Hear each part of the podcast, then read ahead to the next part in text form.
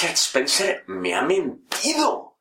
Estos nazis no quieren dialogar, solo quieren disparar.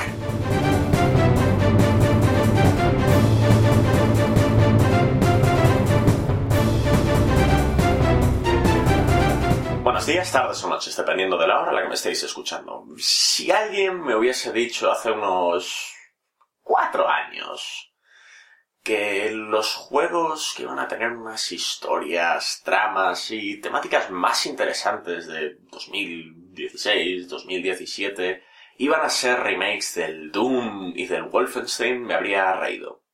Me habría reído violentamente. Me alegro muchísimo de haber estado tan equivocado.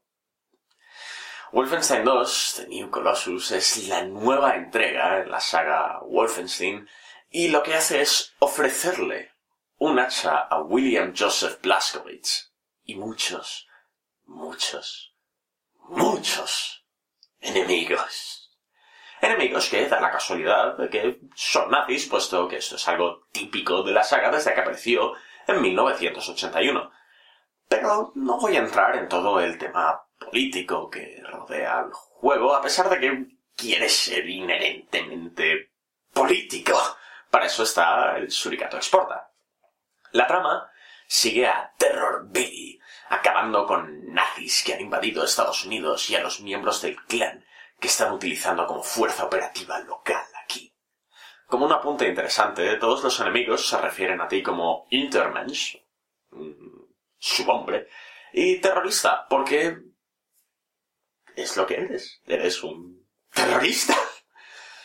Mientras tú, como William Joseph Blaskowitz, vas matando nazis de maneras inventivas y creativas con tu hacha, el juego también explora la psique y los recuerdos de William Joseph Blaskowitz. Mientras tú vas matando, Terror Billy va recordando su infancia y cómo su padre abusaba de él y de su madre, les pegaba, les insultaba, cómo el padre intentó inculcar valores racistas y antisemitas en su hijo y William consiguió purgar su sistema de ello.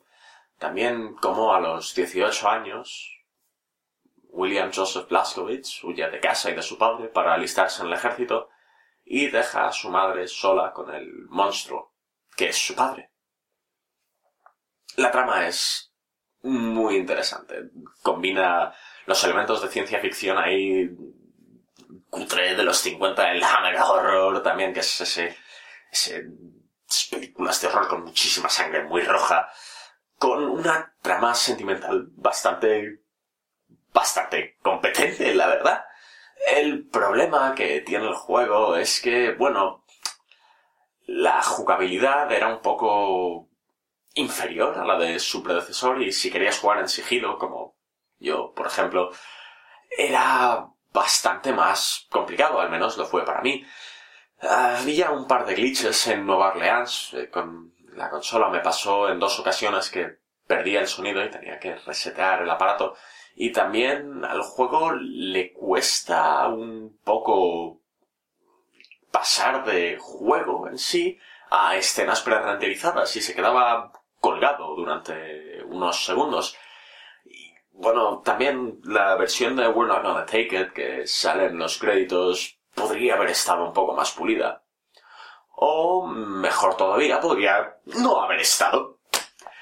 ¿Son estos fallos un problema? Un poquito, sí. Pero todo lo demás es tan divertido, tan entretenido, tan genial que no puedo evitar recordar este juego encarecidísimamente. Si podéis jugarlo, es muy entretenido.